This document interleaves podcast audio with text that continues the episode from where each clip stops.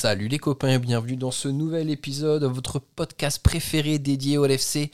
Les Reds s'imposent largement, confortablement à Bournemouth, 4 buts à 0, 2 buts de Diogo, 2 buts du Grand Darwin. On parle de tout ça juste après le générique.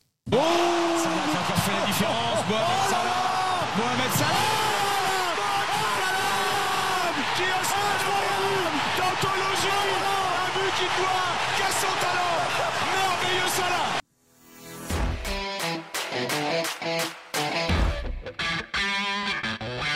Pajero Oh a buté And it goes towards Lovren.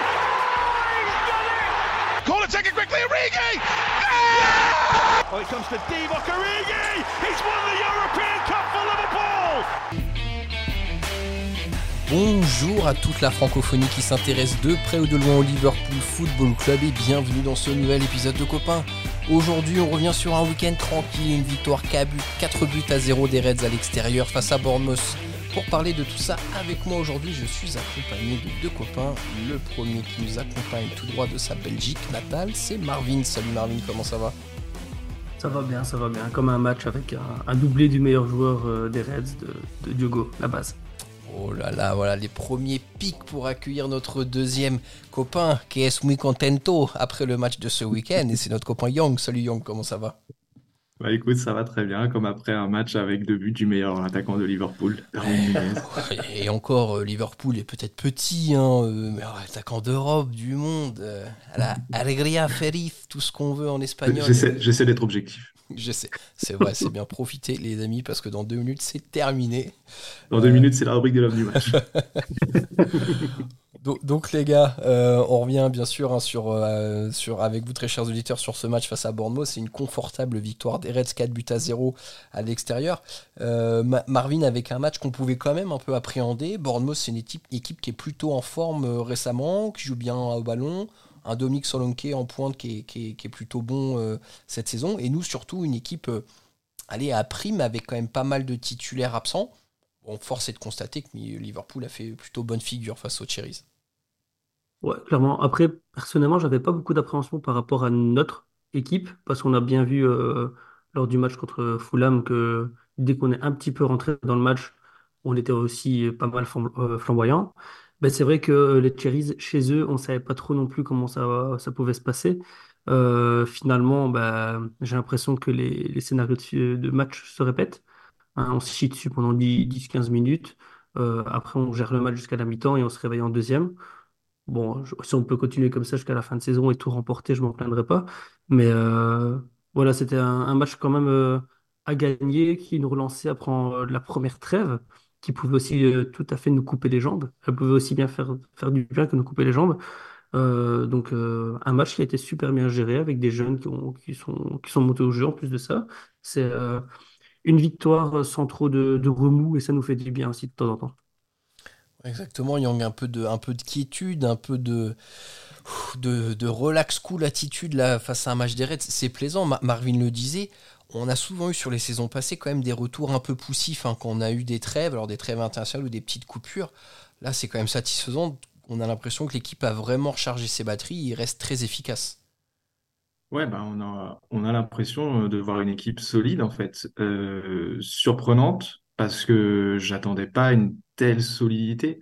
On a eu énormément d'absents, enfin on a énormément d'absents entre les blessés, entre les joueurs qui sont partis à la CAN ou en Coupe d'Asie, et pourtant on dégage toujours cette sérénité qui devient un peu la norme, et qui me surprend encore un peu parce que j'attends, je suis habitué à voir ce Liverpool justement qui revient de, de trêve ou de moments un peu de de coupure un peu dans le, dans le dur, qui a un peu du mal à embrayer, qui perd des points souvent au retour de trêve ou autre.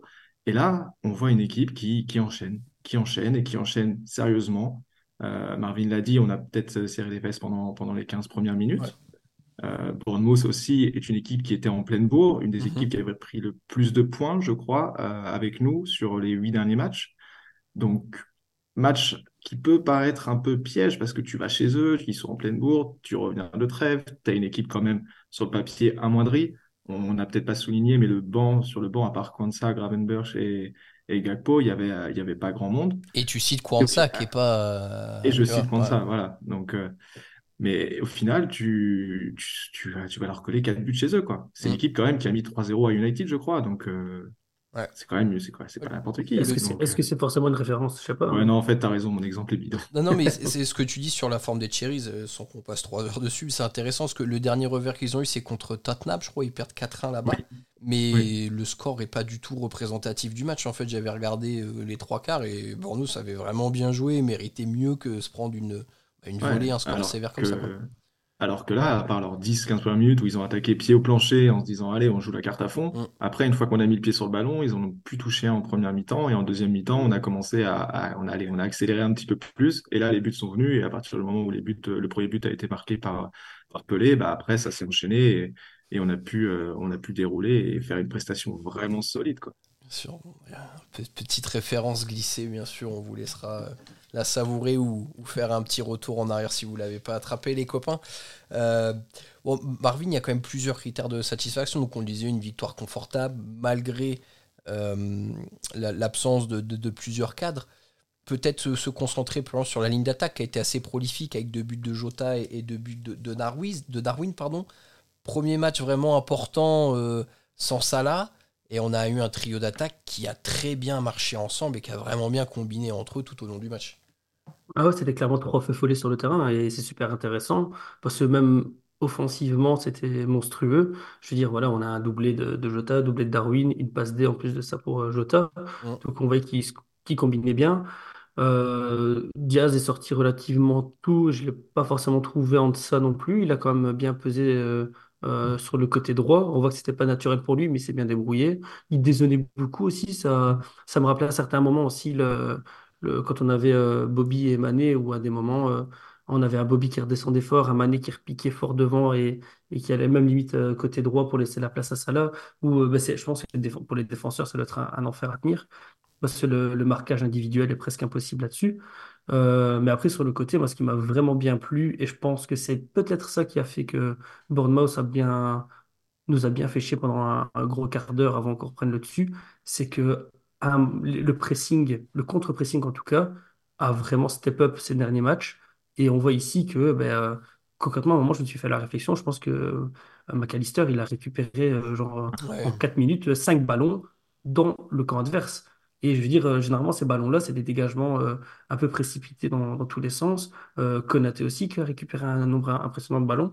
Et je pense que le fait d'avoir cette ligne d'attaque prolifique et qui se tue au pressing, mais tout en sachant quand même jouer tout leur match, euh, enfin tout le long du match sans, sans problème, euh, on voit que c'est vraiment le, la clé de notre jeu, le contre-pressing qui part par l'attaque et avec un, un milieu de terrain qui, qui solidifie bien le tout derrière, quoi. Donc voilà, moi, je, je- le, le trio d'attaque, sans Salah, je le trouvais euh, collectivement monstrueux. Ils se sont mis au service de l'équipe et au service les uns des autres avec, euh, avec le résultat qu'on connaît.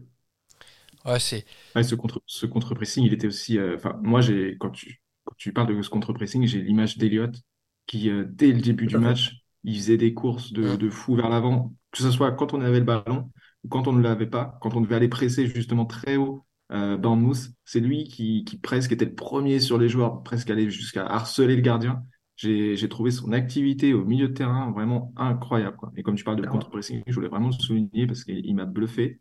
Et là où, depuis le début de saison, on soulignait son apport lorsqu'il rentrait, qui était, euh, qui était vraiment percutant, là, il a joué presque tout le match et euh, j'ai vraiment adoré sa, sa prestation que je trouve de plus en plus complète, de plus en plus intéressant. Et quand on voit un milieu hier, Maka, Jones, Elliott, bah, en fait, pas loin de penser que c'était euh, c'était le meilleur milieu à, à aligner et que c'est pas du tout un milieu qui aujourd'hui nous fait peur.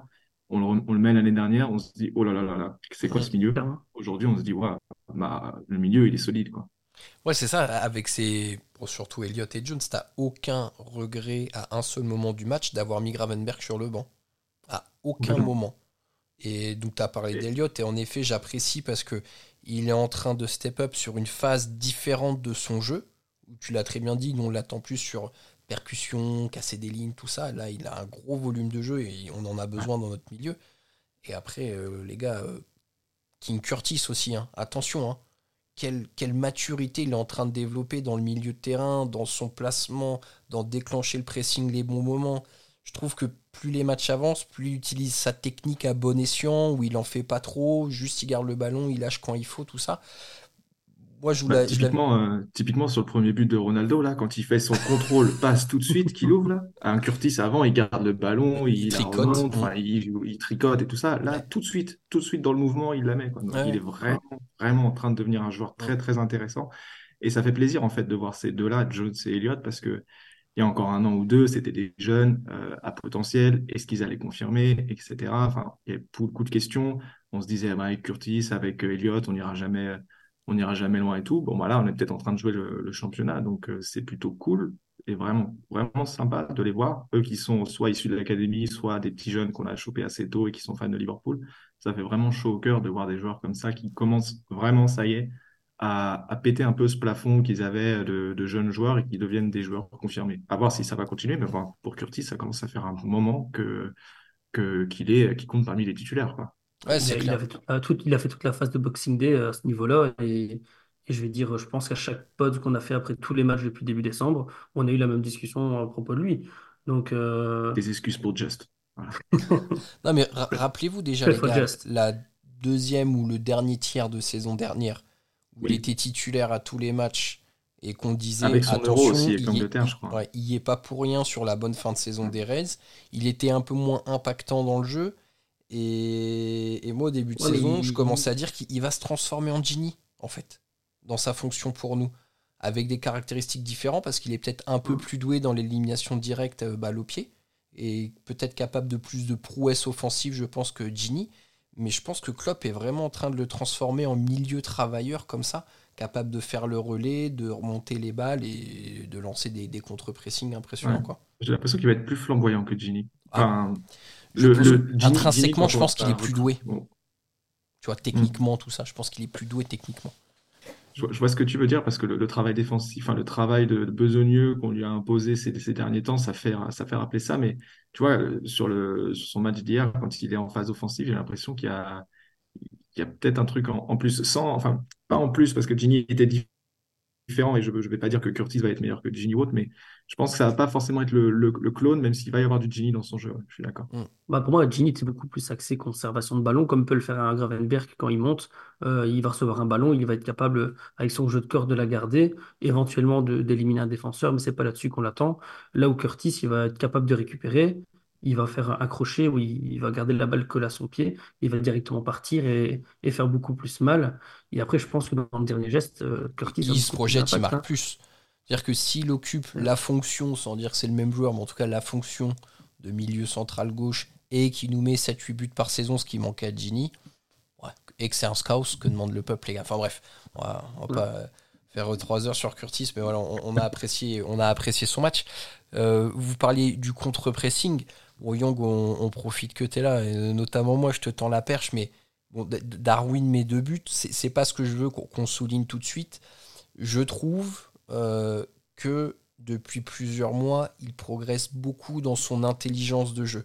Et c'est ce qui nous frustrait sur les derniers matchs, où il a eu un manque d'efficacité quand même assez euh, considérable, dirons-nous. Mais cependant, on ne pouvait pas dire qu'il faisait des matchs dégueulasses, parce qu'il est dans la création du jeu, il fait des passes intéressantes, il déclenche les pressings au bon moment, et il n'est pas, il est pas avoir d'effort. Est-ce que c'est pas finalement un joueur là qui va commencer à avoir un début de maturité sur cette fin de saison et bah, la saison prochaine vraisemblablement? Si, j'espère. Après, euh, c'est pas la première fois qu'il met, qu'il met deux buts cette saison. Je vais pas m'enflammer tout de suite non plus. En revanche, ce que je vois, c'est qu'il faut peut-être arrêter de le réduire à un simple buteur, finalement et peut-être arrêter de le juger que sur euh, le nombre de buts qu'il peut marquer, etc. Faut plus comparer à Lens, c'est pas les mêmes gars.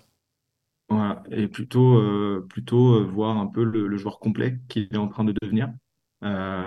il est, il est clinique face à, face à Bournemouth avec deux buts qu'il met en, une touche. Les, deux, les deux sont une touche de balle, je crois. Donc c'est, c'est déjà bien. Ça veut dire qu'il nettoie aussi un peu son jeu. Mais surtout, en fait, c'est encore une fois, c'est c'est toute son activité, c'est tout son travail de sap sur la défense, tous ses appels, tous ses, enfin, tout son, tout son pressing, tout son placement, son jeu collectif aussi. C'est notre meilleur passeur? Non, peut-être pas. C'est Peut-être qu'il y a Salah, je Salah crois, le qui est, qui est passeur. ouais. au-dessus. Ouais, ouais, mais enfin voilà, il est à 10 Il est buts, dans le 10 top passes 3. décisives cette saison, toutes compétitions confondues. Euh, ça, on n'en parle peut-être pas assez. On... Il a cette étiquette de, de coller à la peau et, et a, a raison, hein, il rate, il rate beaucoup. Mais voilà, c'est, peut-être bien de, de se rendre compte que ça devient un joueur différent, qu'il y a un, y a un projet, euh, il y a un projet Nunez, que ça prend sans doute forme aujourd'hui et qu'on voit qu'en fait, bah, c'est peut-être pas juste un finisseur, mais aussi un joueur qui peut, qui peut faire jouer une attaque euh, et faire jouer les autres autour de lui. Je trouve qu'il le fait de mieux en mieux, donc je suis assez content du joueur qu'il devient et je suis assez content en plus quand euh, il y a deux buts à la clé. Et, et assez content quand il y y a une victoire. Marvin, notre attaquant qui a été euh, en vue avec euh, bah, l'autre doublé du match, c'est Diogo qui nous a là aussi. euh, bon, alors le deuxième but, il nous fait un but à la Olivier Tom avec une passe pour lui-même et après une reprise. Mais encore une fois, là, on reconnaît toutes les qualités de Diogo, science du placement et aussi euh, côté chirurgical face au but dans la surface. Ouais, bah, euh, je pense qu'on on a toujours parlé de lui comme étant, comme tu dis, chirurgical, et il le prouve encore, parce que des occasions, je pense qu'hier, il en met deux, mais en, en réalité, il en a quatre, dont une où il se fait une passe à lui-même avec une feinte à effet euh, rétro, euh, rétro-rotatif, etc. Et je veux dire, c'est pas non plus le joueur qui a, qui, euh, voilà, on parle de Darwin comme quoi, soi-disant, il rate beaucoup. Oui, mais Darwin, c'est parce qu'il est, il est toujours présent partout, tout le temps. Il crée et on, voilà, on peut pas lui demander, on peut pas lui, lui reprocher. Euh, Jota crée beaucoup moins, en tout cas, d'occasions et beaucoup moins euh, à la, à la finition, etc. Mais beaucoup plus présent dans la, la construction de jeu, en tout cas. Euh, je prends l'exemple avec son premier goal, si je ne me trompe pas. C'est lui qui a la récupération euh, en venant donner un coup de main à, à Bradley. Euh, il balance un long ballon sur Darwin qui Ouais. fonce en mode déménageur. Et la balle finit par revenir à, à Jota qui, qui marque. Pour moi, l'impact de Jota est beaucoup plus que chirurgical. L'impact de Jota, c'est vraiment quelqu'un qui participe partout tout le temps. Et on, on dit que son, son retour, il est, vraiment plus remarqué, que c'était à certains moments l'homme qui manquait à, Liverpool pour terminer des matchs. Je suis à la fois d'accord, à la fois pas d'accord, mais ce qui joue vraiment et ce qu'on on aimait bien chez Bobby, c'est qu'au final, il est partout dans le jeu et il, est parfois aussi dans le rectangle. Et quand il est dans le rectangle, il fait mouche et c'est ça qui plaît. Et je pense que la, l'association avec Darwin, elle peut vraiment faire mal parce que euh, je veux dire, ils sont vraiment euh, complémentaires à deux sur un terrain. C'est, moi, j'ai trouvé ça hallucinant hier. C'est le, le nombre de fois ils se trouvaient, Mm. leurs appels étaient intéressants. Euh, je veux dire, quand il y en avait un qui, qui faisait l'effort défensif, tu avais l'autre qui restait devant et inversement. Je trouve que c'était vraiment impressionnant de les voir à deux sur le terrain. Mais, mais pour moi, Jo- Jota, il est, il est- en fait, tu vois, c'est c'est là où c'est drôle, c'est que mon sentiment, c'est que Jota, il est plus finisseur que Gerd Müller. Il est, il va plus, euh, on va plus le retrouver dans la surface, il va être beaucoup plus clinique. Et, et ce qui est assez drôle, c'est que j'ai l'impression que Jota, il n'a pas été euh, souvent là cette, euh, cette saison. J'ai l'impression qu'il a, il a souvent été sur le, sur, euh, sur le flanc, il a, il a raté pas mal de matchs. Et au final, c'est un mec qui est, je crois, notre troisième contributeur en termes de, de buts et de, et de passes décisives. Il doit Ouais. être à quel- quelque chose comme 15 buts, passes décisives additionnés.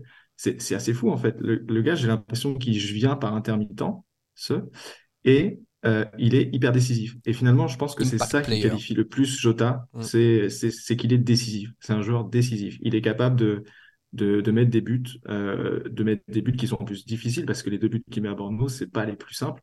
Euh, il se les, il- il- enfin voilà, je trouve que c'est vraiment le joueur, le joueur décisif. Et du coup, j'adore ce type de joueur-là parce que tu sais que quand il rentre, il est capable de débloquer un, de débloquer un match sur un angle hyper fermé et tout. Et c'est pour ça que je pense qu'aujourd'hui, c'est lui le joueur le plus clinique, le plus chirurgical. Donc j'aime bien quand même qu'on lui colle ce, cet adjectif-là à Liverpool. Je pense que c'est vraiment lui le plus, le plus dangereux en fait dans la surface. Parce que je suis en train de regarder ici, euh, cette saison, enfin, il a fait, je veux dire que, mais on, se comprend quand il a joué 15 matchs, euh, pas entièrement, il a joué l'équivalent de, un peu moins de 10 matchs, mais sur 15 matchs, il est que à 26 tirs en première ligue pour 7 buts marqués. Quand on réfléchit, c'est pas énorme, ça fait à peine 2 tirs par match de moyenne. Donc il y a évidemment des matchs où il aura beaucoup plus de tirs. Je prends l'exemple, tous les quatre tirs, il met un but presque. Enfin, si je suis bon en maths. plus ou moins. Ouais, pas mal, hein. On vous ça, laissera, amis ça- statisticiens, euh, corriger toutes ces statistiques faites au doigt levé. Opta Marvin. je trouve que c'est c'est quand même euh, bah, impressionnant de se dire, comme tu dis, il est clinique, mais après, d'un autre côté, c'est pas un joueur qui va euh, clinical, euh, on a fait la traduction tout seul, c'est pas grave, mais euh, c'est pas forcément, moi, je- tu dis qu'il est, il est enfin, que, que tu avais l'impression qu'il était souvent dans, dans le rectangle, etc. Moi, j'ai justement pas cette impression-là. Justement, à, cette- Oui, à non, des non, moments, j'ai non. l'impression Mais qu'il par n'est contre, pas quand, présent. quand il y est, pff, tu sais que ça va, ça va faire but, Ah, quoi. c'est- ah oui, ça, ça- oui, ça, clairement, ça, je veux dire, il, il, il Il a, ce- il a hein. cette vibe euh, à l'ancienne, renard des surfaces, tu sais. Le ballon traîne, c'est Jota qui Ouais, le récupère, tu vois. Il a ce Ah, petit truc, bah, tu vois, son deuxième but où ouais. ah, c'est un roulé-boulé et finalement, c'est dans ses pieds à lui que ça revient, tu vois. C'est, il a ce côté un peu, euh, un peu à renard des titre, à surfaces que j'aime titre- beaucoup. À titre indicatif, à votre avis, combien de tirs Darwin a fait sur la saison en première ligue? Je sais pas, 80, on sait Ouais, rien. il à 61. ouais. Donc Ah, du coup, on, on- voilà, euh, je veux dire, oui, il, mar- il marque, enfin, il rate beaucoup Darwin, mais c'est parce que du coup, il est obligé de créer aussi. Et un gars qui crée, tu es obligé au bout d'un moment de le serrer pour l'empêcher de continuer à tirer. Parce que je Ouais. pense que au foot, c'est un peu comme au que, basket. Plus tu laisses un gars te shotter, plus il a ouais. de chances de marquer. hein. Mm. Mais je crois qu'on, on- enfin, on, on tombe souvent sur Darwin, mais je pense que les défenseurs en face de lui, euh, ils rigolent pas comme nous, on peut rigoler de ses, loupés. hein. Je pense qu'ils ont, ils ont vraiment peur quand ils voient ce mec-là arriver, Ah parce bah qu'il bien va sûr. vite, il, il est, il est chiant, il déménage, il presse, il est Il, a- il capable de faire des passes, il est capable de te sortir des buts de fou. Donc tu vas il dire, arrière allez, droit c'est hier, il a Darwin. fini euh, avec des crampes, hein, si je ne me trompe pas. Ah ouais, tu te dis, ouais, c'est Darwin, je vais le laisser tirer. Ah ouais, mais c'est là qu'il va te mettre un, un golasso. Donc, Mais non, mais euh, c'est ça le pire, c'est que les 61 tirs qu'il tire, c'est pas des, enfin, qu'il a, c'est pas forcément des tirs faciles. C'est des mm. tirs où euh, il, il est peut-être pas en bout de course, ce genre de choses, mais c'est quand même des grosses Ouais, occasions. après, il, il ah, prend pas toujours les bonnes décisions, mais hier, il les a prises et ça fait deux buts, donc c'est plutôt cool. ouais, c'est ça. C'est parce qu'à l'époque, on avait quand même un Suarez aussi qui, qui tirait à tout va. euh. Alors, euh, Suarez avait de l'or dans les pieds, donc automatiquement, lui, sur 90 tirs, il en mettait 30. Mais euh, je veux dire, on s'attendait bien à ce que Darwin n'ait pas la même finition à l'heure actuelle. Mais on sait très bien que s'il est quand même capable de se créer les 90 tirs et d'en mettre une grande partie, ça, ça va peser sur une saison. D'ailleurs, c'est drôle parce que les, les supporters de Bournemouth lui disaient, lui chantaient euh, jusqu'à son, jusqu'à son but, You are just a shit, Andy Carroll. C'est, du coup, c'est assez drôle, c'est assez drôle qu'il en mette deux buts derrière. Ouais. Bon les gars, on, on va, on va clore la page sur, euh, sur nos attaquants prolifiques, même si bon, ça fait du bien de, de se caresser un peu sur, euh, sur ces douces réussites de nos joueurs. Euh, Yang, il y a peut-être un petit jeune là, qui mérite qu'on mette un petit coup de projecteur sur lui, qu'on a vu euh, très récemment jouer avec les absences et les blessures. Le petit Bradley qui a été euh, aligné pour la première fois titulaire en première ligue pour remplacer donc Trent Alexander-Arnold et Joe Gomez qui joue à gauche parce qu'on n'a plus d'arrière gauche valide. Qu'est-ce que tu as pensé là du match de notre jeune pouce issu du centre de formation? Bah, tu vois, tout à l'heure, on disait, euh, tu vois Curtis Jones, tu vois Elliott sur la feuille de match, t'as plus peur du tout, t'es même rassuré, etc. Connor Bradley, j'en étais pas encore là, mais euh, j'ai vu son match. euh, quel match il a joué euh, récemment contre Fulham, peut-être? Ouais. Euh, j'avais vu son match, j'avais été surpris, j'avais trouvé que c'était une, une bonne performance, honnête et tout. Un petit gars que je connaissais pas forcément, dont j'en avais, j'avais entendu parler. Je, je crois qu'il était en prêt à Bolton la saison dernière et qu'il a été élu meilleur joueur de, de Bolton sur, sur la saison. Donc bon, ça veut dire que le gars, le gars a peut-être du potentiel. Je l'ai vu jouer à Fulham, euh, bonne surprise. Et là, je le vois du coup démarrer en, première ligue, et c'est normal avec l'absence de, Trent et le fait qu'on n'ait plus d'arrière gauche et que Joe Gomez du coup euh, dépanne superbement sur tous les postes sur lesquels on l'appelle en ce moment. Et j'ai encore une fois été très agréablement surpris au point que je me dis que voilà, s'il doit jouer encore un match, même si c'est euh, si les matchs de coupe, euh, j'ai aucun souci à, à le mettre titulaire et je trouve que ça devient une alternative crédible, un remplaçant crédible à un Trent Alexander-Arnold. Pourquoi? Parce que euh, il a 20 ans, je crois. Donc c'est à la fois jeune et à la fois dans un le bébé football hein. aujourd'hui, ça voilà, c'est jeune, mais dans le football aujourd'hui, ça ça veut pas forcément dire grand-chose. Euh, ce qui est intéressant, ce qui me marque le plus en fait, c'est pas pas qu'il ait du ballon, c'est pas qu'il soit qu'il est. Tu sens que voilà, il y a, il y a de la il est intéressant et tout. Ce qui me marque surtout, c'est son attitude. Alors son attitude, elle s'explique par son caractère, elle s'explique aussi par tout le groupe qui l'entoure. J'ai l'impression qu'il est vraiment bien entouré. Hier, il y a eu une situation ou deux où toute l'équipe est venue faire corps autour de lui euh, après après une faute, je, crois. Mais c'est surtout qu'il a du culot, ce gamin en fait. Il y va, il a pas peur, il se cache pas, il va au duel, il attaque. Combien de fois on l'a vu, euh, vu se proposer aussi euh, sur sur des sur des situations offensives. En vrai, il est en fait, ouais, il a pas froid aux yeux, quoi. Et, j'aime beaucoup son culot, qui est en plus suivi d'un petit talent. Il a du ballon, ça se voit. Il a fait des centres intéressants il s'est proposé dans les, espaces. Il a, il pas l'air bête sur le terrain.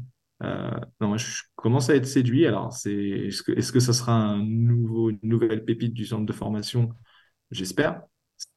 C'est encore un peu tôt pour dire, mais en tout cas, à voir. Et je suis très content qu'il grappille du temps de jeu et j'espère qu'il va réussir à en grappiller encore un petit peu à la fin de l'année, que ça nous permettra de faire souffler Trent sur certains matchs. Moi, en fait, ce qui m'a vraiment bien plu avec euh, les deux matchs ici pour le moment de, de Bradley, c'est que euh, on perd notre arrière droit qui est un peu milieu défensif, milieu offensif, créateur de jeu, Pierre etc. angulaire de l'équipe, clairement. ouais. Et, et- et au final, on, on- on a un arrière droit de 20 piges qui a aucune expérience pro, qui monte sur le terrain et qui, qui nous a permis de continuer à jouer avec ce côté arrière droit qui monte très fort, euh, par lesquels le, le ballon transite beaucoup. Moi, j'étais surpris de voir à quel point euh, toutes nos phases construites étaient du côté droit entre Diaz, Bradley et Elliott. Et c'était quand même, à, des, enfin, à part le premier quart d'heure, assez costaud. Et je veux dire, c'est super intéressant d'avoir un jeune comme ça, qui, évidemment, n'a pas la, la patte droite de, de Trent et on ne va pas non plus euh, abuser, mais qui nous permet de continuer sur notre philosophie de jeu, de, de continuer à s'y coller. Euh, en plus de ça, qui, qui met une hargne euh, qui, euh, qui est faite pour, euh, pour plaire aux, aux- aux supporters. hein. Je veux dire, c'est, c'est un peu le, le spirit qu'on qu'on aime voir sur un terrain. Euh, Robertson droitier. Ouais, Mais c'est c'est c'est exactement clairement ce ça. que j'allais c'est- dire. Il a la hargne d'un Robertson. Et il a la, il a la, je veux dire, la, la prestance aussi, euh, l'espèce de petit pétard mouillé comme ça, euh, mais euh, qui n'a pas peur de, de venir te mettre euh, un petit pied euh, sur le côté du, de, de la cheville comme ça quand, quand il arrive vers toi. Euh, je trouve que par rapport à son match contre Fulham, il a travaillé certains points euh, qui m'avaient ah, pas, pas déplu, mais qui m'avaient dit, oh là, c'est un petit peu chiant. Genre, euh, ça, il se couchait très très vite. Hein, dès que le ballon arrivait près de lui, il avait tendance à, se jeter pour essayer de le toucher. Et ici, il était beaucoup plus bas sur ses jambes et il a récupéré un, no- un nombre impressionnant de ballons. Et après, ben, euh, le fait d'avoir un- une charnière centrale, Van Dijk, Konaté, si Ouais. impérial à côté de lui, je pense que ça l'aide pas mal aussi au niveau du stress. hein. On voit déjà ce que l'apport d'un gardien peut amener. Mais deux défenseurs centraux comme ça et un gardien juste à côté de toi, je pense que voilà, tu as, Mm. peut-être l'esprit un peu plus léger et tu, tu fais que des bonnes choses. Ouais, c'est la réflexion que je me faisais aussi un peu hier en, en le voyant jouer, et en étant très, très surpris et très, euh, très, con- très conquis, conquis par son match. Je me disais, OK, là, tu vois un, tu vois un bon petit joueur, bien sympa et tout, qui fait le, qui fait le boulot, t'en attendais rien. Donc, du coup, aussi, ça te permet de, d'avoir des, attentes qui étaient plus basses, donc un résultat qui est beaucoup plus euh, flamboyant.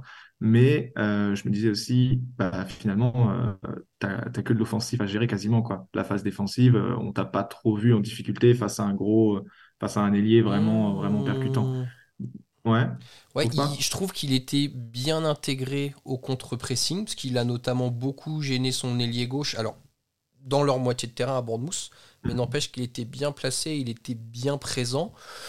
Je, enfin, sur un match où on est censé subir, je serais pas en panique de me dire Trent n'est pas là, c'est lui, parce que Trent n'a pas des qualités défensives de toute façon, euh, c'est pas pour ça qu'on l'aime. Donc je me dis, euh, lui limite, il a plus de hargne au duel que Trent peut avoir dans son impact et dans sa façon d'y aller. Ouais, je, je demande à voir. Je pense qu'il a, peut-être pas encore été éprouvé. Il faudra peut-être voir euh, Ah sur oui, non, mais voilà, c'est sur à... deux matchs. Voilà, il faudra peut-être voir le match retour à Fulham qui poussera, voir comment. euh, ce que j'ai vraiment l'as apprécié, c'est euh, la comparaison que, que j'ai, c'est euh, avec un Nico Williams, par exemple. Ouais. Nico Williams, je trouve que c'était un joueur qui n'a pas la tête froide. Lui, quand il se retrouve Bradley euh, dans les phases offensives, il fait pas n'importe quoi avec le ballon. Nico Williams, c'était un peu le jeune euh, qui était pour moi un poulet sans tête. Il arrivait dans les 35 mètres adverses, là, il savait plus trop quoi faire. Il mettait une savate, il faisait un dribble qui sortait en touche.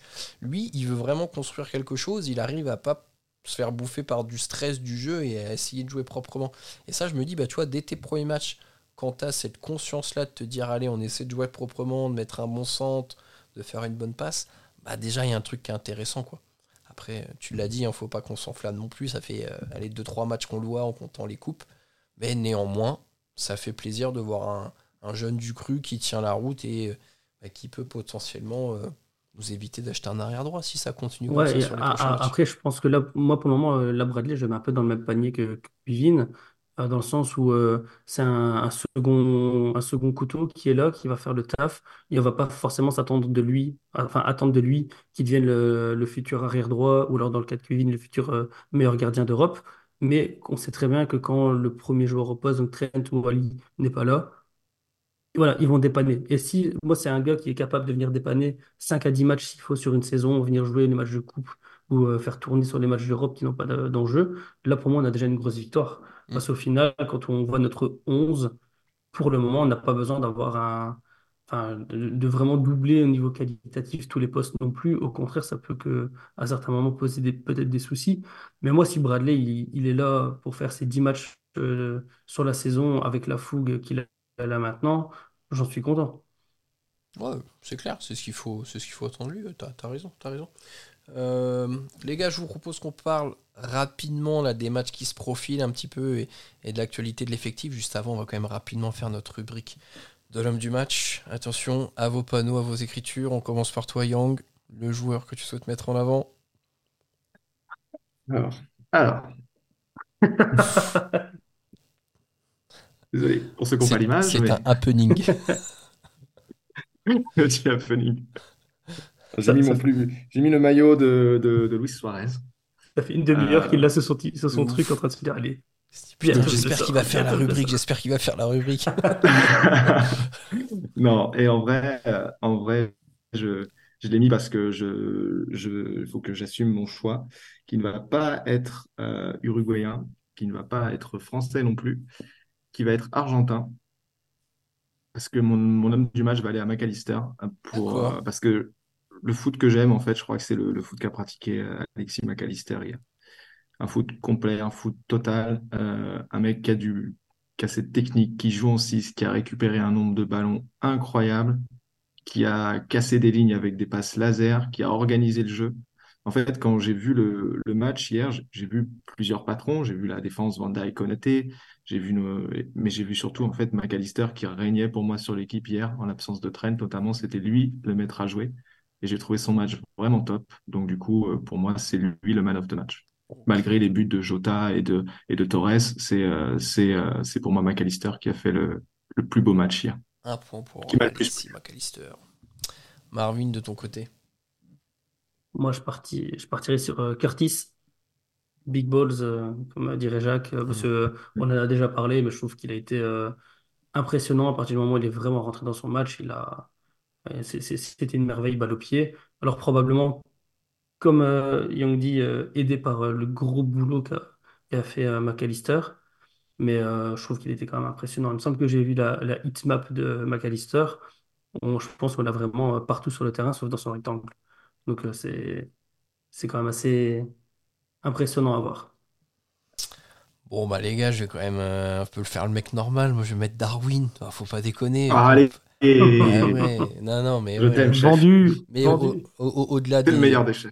au-delà des deux buts, euh, je, je le disais, mais j'aime vraiment son activité et je trouve que il est en train de se développer une facette de joueur intelligent dans son jeu, ce qui est pas du tout la première chose qu'on pouvait voir euh, quand il a signé chez nous euh, à l'époque.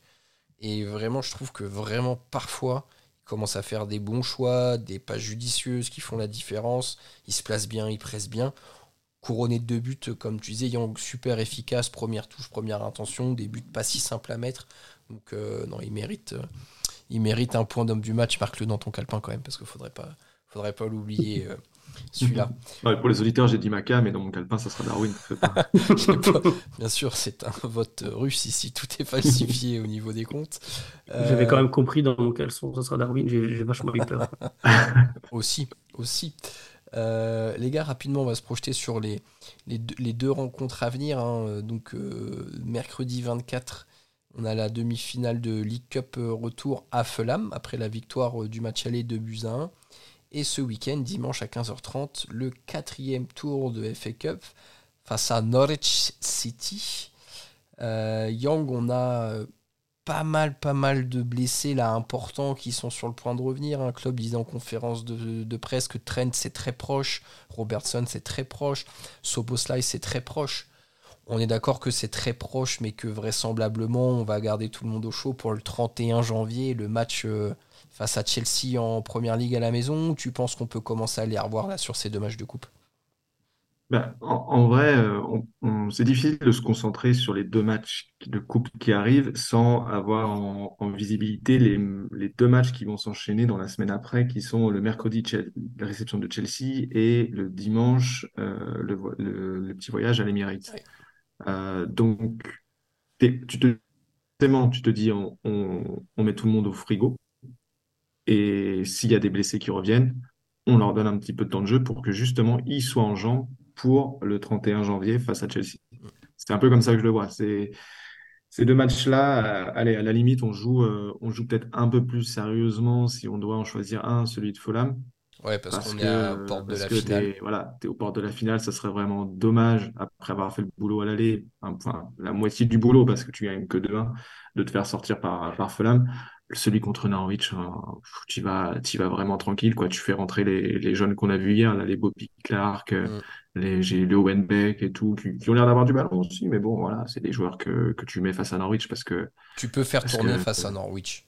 Ouais, clairement, clairement. Tu as juste le, le Fulham, allez, faut aller, Ouais. va falloir quand même y aller. Euh, Oui, il va raligner le même peu. 11 que dimanche à un joueur près, je pense. euh, Ouais, tu fais, tu fais tourner un petit peu en fonction des, des états de fatigue et tout. Et, et si t'as, si t'as un mec qui est prêt, tu lui donnes 20 minutes dans les pattes, ou peut-être plus à Norwich, je sais pas trop encore. Ça, c'est, de la gestion d'effectifs en fonction des, des formes de chacun. Mais, euh, mais non, c'est, c'est clairement, le match contre Norwich, c'est clairement un match, un match bonus. Et je pense que oui, il faut faire tourner et il faut en profiter pour faire revenir les, pour donner du rythme à ceux qui, qui doivent être présents à tout prix pour Chelsea et Arsenal parce que la semaine d'après, elle est quand même costaud Ouais. deux gros matchs. Donc, euh, faut pas faire le, faut pas faire les cons à, à Norwich, faut pas se griller, faut pas mettre, je pense, le- les, trop le, trop- les joueurs qui sont un peu fatigués, ceux qui tirent un peu la langue, ceux qui sont pas à 100%, euh, faut pas les mettre. Faut vraiment mettre euh, ceux qu'on, ceux, voilà, ceux- on les perd, on sacre à rien. C'est compliqué parce qu'il reste pas beaucoup de joueurs. Il y a quand même beaucoup de blessés. Je On a perdu Curtis. Euh, ouais, je sais pas, je, je connais pas sa durée à l'heure où on J'ai pas vu news le- non plus, mais bon, qu'il soit dispo euh, après-demain, enfin on enregistre lundi soir là du coup, qu'il soit dispo après-demain, ça me semble, ça me semble. Voilà, mais à la limite, mettons-le au frigo. Euh, tu sais que tu n'auras pas Salah aussi parce qu'il s'est blessé à la canne. Tu sais que tu n'auras pas euh, des. Enfin, tu as un nombre d'absents euh, qui est quand même assez important. Hein. Euh, Thiago, euh, Bajcetic, j'ai cela en tête. T'as Robertson, comme tu l'as dit, qui va peut-être revenir, Szoboszlai, etc. Et tout. Ces joueurs-là, s'ils sont, s'ils sont prêts, bah, comme je te dis, c'est 20 minutes, mais c'est tout. Après, euh, tu mets, tu mets les U18, t'envoies là, Pep, euh, Pep en conférence de presse. Tu fais euh, non, on reçoit. Ouais, ça va, au moins on reçoit.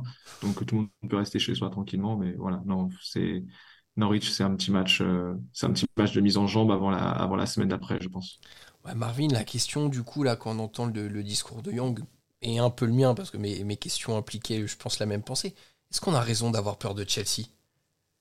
Ou de, de craindre en tout cas Chelsea Ouais, je- c'est toujours compliqué aussi, les matchs contre Chelsea, c'est, ça a toujours été euh, On tendax. se rappelle que Euh, le premier même- match de la saison, on s'était fait un peu bouffer, alors qu'au final après ils ont rien fait, hein, mais c'était le premier mais match. c'est, je veux dire, sur un match où tout peut arriver, j'ai toujours l'impression que quand ils nous affrontent, ils ont un peu les crocs, euh, les Blues. Donc, euh, je, je sais pas, pour moi, on, on est censé être au-dessus, on est censé les dominer. Ils ont pas de, ils, ils ont pas la même présence sur un terrain qu'on peut avoir. Ils, font beaucoup plus d'erreurs, euh, dont on est censé profiter, surtout à l'heure actuelle. Donc, euh, c'est un match qu'on doit prendre au sérieux, euh, beaucoup plus que Norwich, j'ai l'impression, parce que Norwich, pas qu'on peut le prendre à la rigolade, mais on ne doit pas avoir autant d'implications. Mais pour moi, Chelsea, il faut vraiment qu'on mette les pieds dedans et qu'on les enterre. En fait, c'est même pas, c'est même pas, est-ce que Chelsea est à craindre? C'est, il faut prendre trois points pour la première ligue, parce que notre adversaire, c'est C'est le vrai adversaire là, c'est Manchester City. Maintenant, ça y est, on commence, euh, tout le monde a joué un petit peu au jeu de, au jeu de dupe, au bluff et tout, cette première partie de saison. Tiens, je laisse des points, tiens, je t'en donne, tiens, Arsenal, je- non, c'est bon, ça va être encore un Liverpool Ah, City. alors, Arsenal, tant qu'on les a pas joués chez eux, attention, hein, parce qu'ils peuvent revenir à deux points de nous si on déconne là-bas. Tu vois? Bah, tu vois, bizarrement, je suis assez confiant face à ces gros matchs. Ça va être des matchs, attention, hein, je dis pas qu'on va gagner, etc. et tout, mais ça va être des matchs difficiles. Euh, Chelsea, il y a, y a une envie aussi de les battre parce que, mine de rien, Arsenal, Chelsea, c'est des équipes qu'on n'a pas battues en championnat. Mm. On a fait des, on a fait un partout à chaque fois. Euh, là, il faut aussi qu'on envoie un message et qu'on aille taper des gros, même si Chelsea n'est pas forcément une grosse Non, mais équipe ça reste une grosse C'est un gros nom. C'est un gros nom. Tu, tu gagnes, tu fais un gros match en gagnant, je sais pas, 2-3-0 face à Chelsea. ça envoie quand même un message. Ça se dit, OK, Liverpool, ils tapent les petites équipes, ils enchaînent les points, etc. Et ils sont aussi capables de taper les équipes un peu plus sérieuses. Donc, tu es obligé de faire ça, tu es obligé de, gagner. Et au-delà de craindre Chelsea ou autre, c'est surtout que derrière, ça s'ouvre dans ton dos avec Manchester City. Donc, tu dois continuer à engranger les points et à faire des, séries de victoires comme ça. Parce que, parce que je crois que maintenant, ça y est, on joue vraiment la, première ligue. Donc, euh, on doit se comporter en leader et aller gagner ces matchs à Chelsea et Arsenal. Ouais, ouais, comme tu dis, on, joue la première ligue. C'est c'est chaud, hein, c'est tendu de se dire ça quand même, franchement. ouais, mais on peut le dire là, je crois. Hein. On est top of the league. Hein. Ouais, c'est vrai, c'est vrai. Ah. à, cette heure là où on enregistre, en effet, on a donc 5 points d'avance et sur City, et sur Arsenal, et sur Aston Villa. Euh, mais City a un match en moins du coup à rattraper, donc ils peuvent revenir euh, potentiellement à 2 points. Donc en effet, on a quand même là deux matchs à venir, euh, Chelsea et Arsenal, qui peuvent pareil, la saison sera pas, c'est pas fini, mais en tout cas, ça peut donner une bonne indication de ce à quoi on peut, ce à quoi on peut prétendre. Et puis, bon, bah, je pense que les gars, on, est tous un peu en train de mettre un cierge à l'église ou ailleurs pour dire faut pas que City nous tape un run de 17 victoires de suite, euh, comme ils font tous les ans entre janvier et avril, quoi. Parce que là.